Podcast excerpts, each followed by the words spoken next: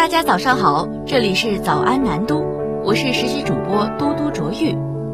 早安南都的特别环节，我和大家说早安，欢迎大家向我们投稿，把你的早安问候传递给更多人。今天是十一月二十八号，星期一。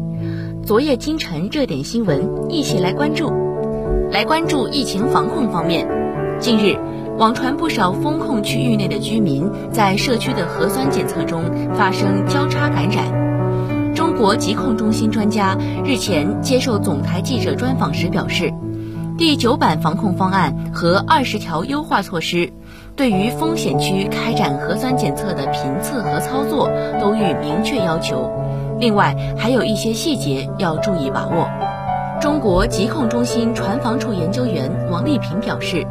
对于封控区的人员，我们要进行核酸检测，因为怕有社区传播的风险，所以我们要开展区域人员的核酸检测，要求封控管理的前三天进行核酸检测。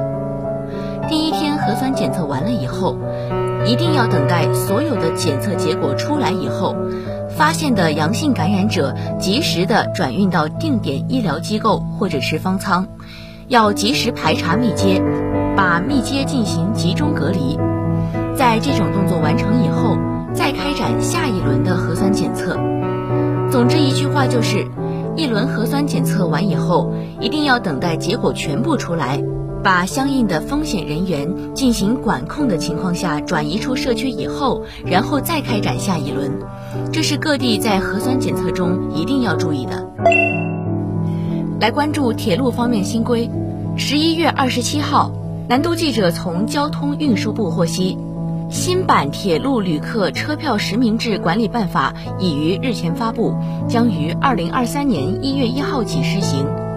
此次修订的新版办法是在原办法对快速及以上等级旅客列车和相关车站实行车票实名制管理的基础上，进一步明确所有铁路旅客列车和车站实行实名制管理。同时明确，不属于长途客运的公益性慢火车、市域交列车、城际列车和相关车站，根据实际情况暂不实行车票实名制管理的。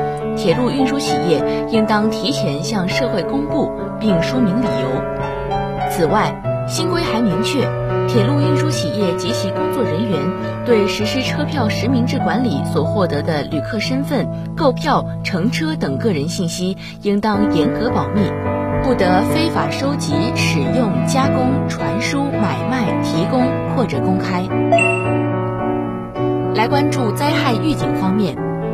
记者从日前召开的二零二二年全国地震科技工作会议上了解到，近年来地震科技助力防震减灾工作提质增效，我国地震检测核心技术实现自主创新可控，国内地震自动速报平均用时缩短到两分钟，地震参数自动速报达到国际先进水平。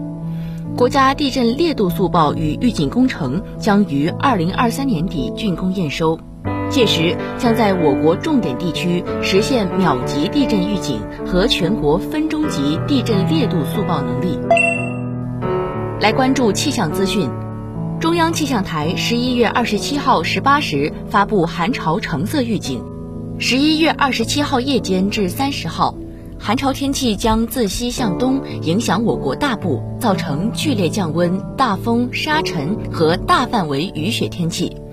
我国北方和中东部大部地区气温将先后下降十至十六摄氏度，部分地区降温幅度可达十八摄氏度以上，并伴有四到六级偏北风，阵风七到九级。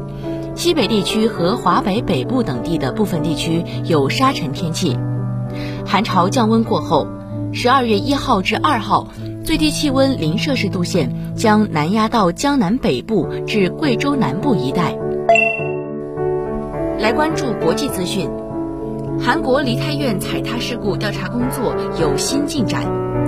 十一月二十七号，南都记者获悉，韩国警方现已逮捕事发小巷附近汉密尔顿酒店七十五岁的首席执行官李某。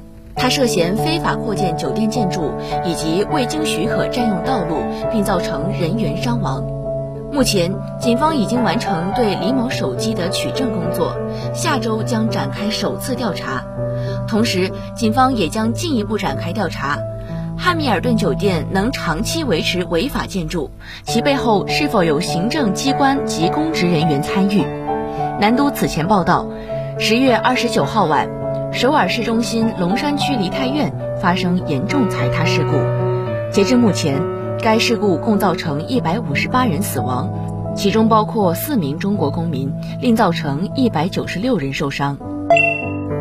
来关注健康资讯，一个人每天到底要喝多少水？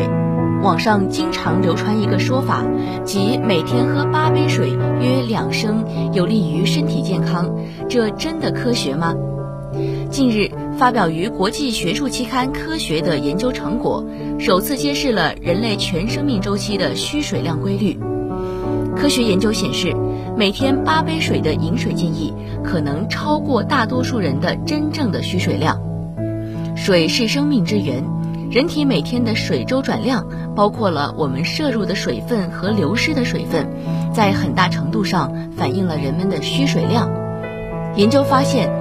二十至三十五岁男性每天的水周转量为四点二升，三十至六十岁女性每天的水周转量为三点三升。值得注意的是，水的周转量并不等于饮用水的需求量。